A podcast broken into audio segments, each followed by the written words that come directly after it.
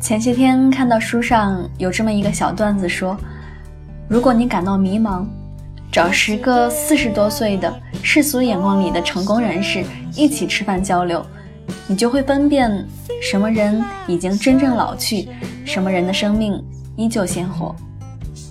确实，其中一些人看事物的角度、思考问题的方式，着实令人钦佩。那么今天我想来跟大家聊聊那些成功人士的思维方式，理财更简单，人生更自由。亲爱的简七理财的小伙伴，欢迎收听今天的电台内容。关注简七理财公众号，可以看到我们更多解读的推送内容。先来讲两个小故事。它真实的发生在我身边的人身上。第一个故事关于冒险。张先生今年四十三岁，做生意已经有二十几年了。按照现在时髦的话来说，是一个连续创业者。拥有的纺织厂从电商到实体店，加起来一年能创造近千万的利润。十八岁那年，小小张高中毕业就去纺织厂做了半年工人，攒了一点小钱。让大家大跌眼镜的是，有一天小张竟然变了一个小推车出现在纺织厂门口，起早贪黑卖起了锅贴馄饨。按照他自己的话来说，不想打工嘛，那就试试自己干，就是这么简单。之后的八年里。小推车变成了小饭摊，小饭摊又换成了大饭店。正当饭店生意红红火火的时候，三十六岁的张先生竟然又回到了纺织厂。原来纺织厂改制，集体部分全部退了出来，于是张先生把这部分买了，一跃成了纺织厂的大老板。据说他抵押了自己的饭店，才凑够了入股的钱。后来问张先生，他当时不怕赔了股份又折店吗？张先生回答说：“但凡想做一件事情，不可能是万事俱备的。要是总等到一切条件成熟，我连这个饭店都不可能有。唯一我会考虑的是，如果失败，这个风险。”我是不是能承受？能承受的话，那就放手去补。这一次，张先生还真没有那么顺风顺水。第三年的时候，张先生进了一批新设备，准备大肆生产一种新面料。结果那年天气特别反常，新面料的布匹由于过于轻薄而导致销量不佳。公司业绩一落千丈，张先生一个多月没有睡好，然后憋出了两个大招：一是趁着市场价格低，反而从别的厂里收购了大量的新面料的原材料；二是和管理人员商量说，如果他们愿意，可以用一部分工资来换取股权。第二年的时候，剧情发生了大反转。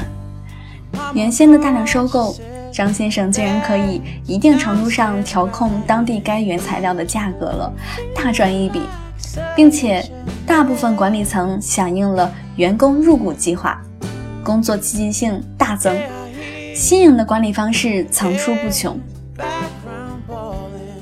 这些年虽然实体纺织业整体不景气，张先生的生意却越做越大。一开始很多人担心，事后看来，大家只是剩下佩服了。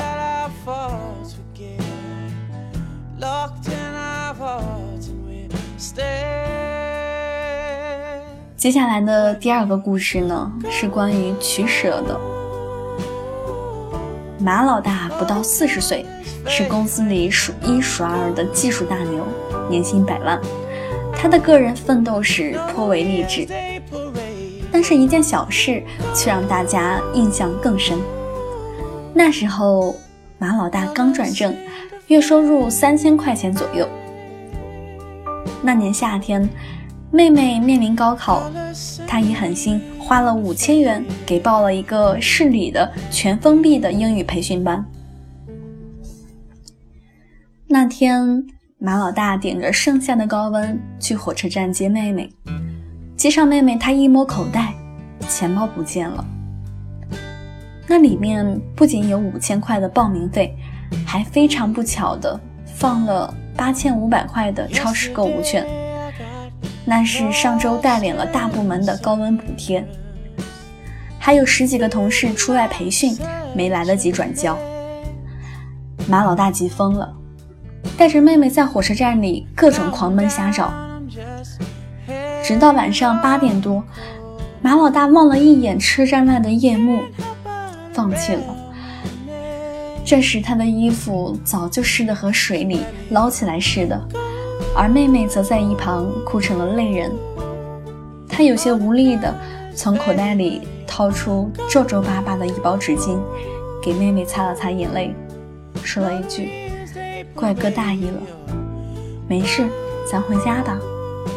明天你还去培训班，不哭。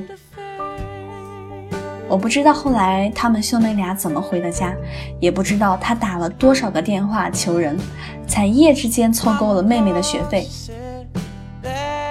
第二天，他甚至还去超市买了一样金额的购物券，周一像没事一样发给了同事们。此后呢，马老大在公司得了两个外号：拼命三郎和天使马。拼命三郎到拼到什么程度呢？他主动申请一人单独做两个项目的技术支持，加完班还不断的在外面接私活干。大家都怕有一天他会倒在座位上。日子久了，大家逐渐发现，几乎什么技术问题都难不倒他。简直是大家的小天使。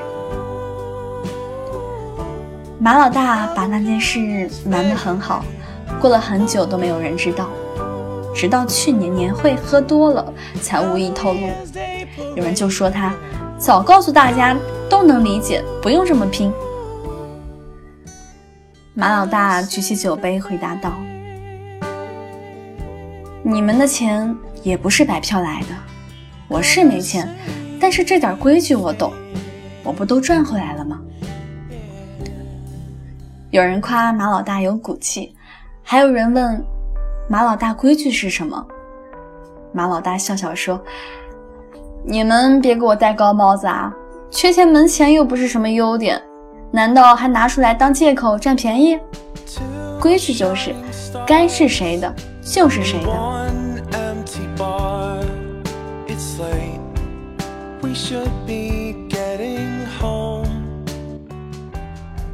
张先生和马老大的故事看起来毫无干系，细细思索却能发现三个共同点：第一，就是先目标明确，再思量资源。对于张先生来说，缺钱没有阻止他做生意、经营纺织厂的想法；对于马老大来说，比起钱被偷了，妹妹必须读书，同事的钱该还，也还是他首先思考的。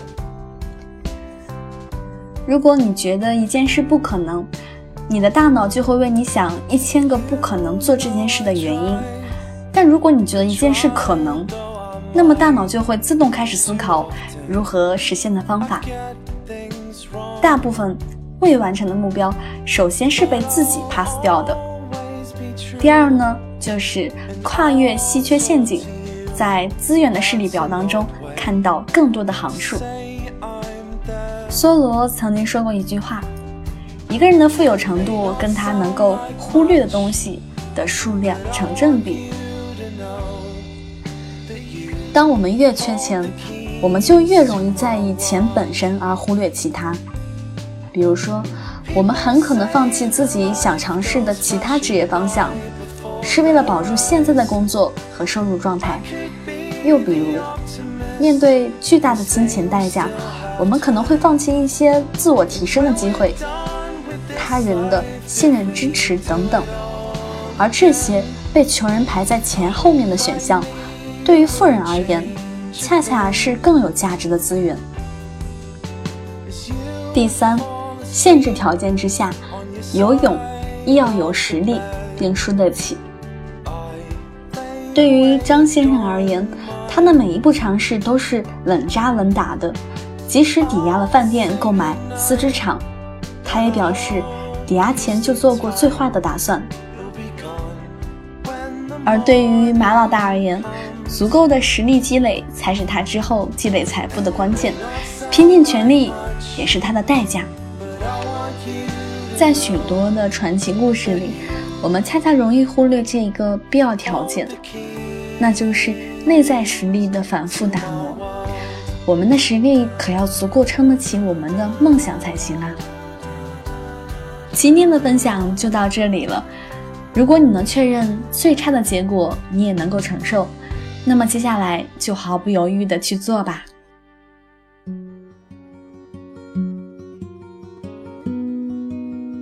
如果你喜欢今天的分享，记得给我们点个赞哦！更多解读可以关注我们的公众账号“简七理财”，简单的简，汉字五六七的七，我在那里等你哦。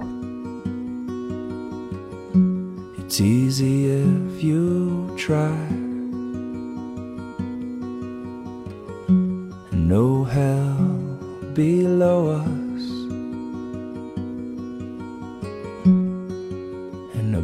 is only sky. Imagine all the people living for today. You, you may say that I'm a dreamer. But I'm not the only one. I hope someday you'll join us and the world will live as one.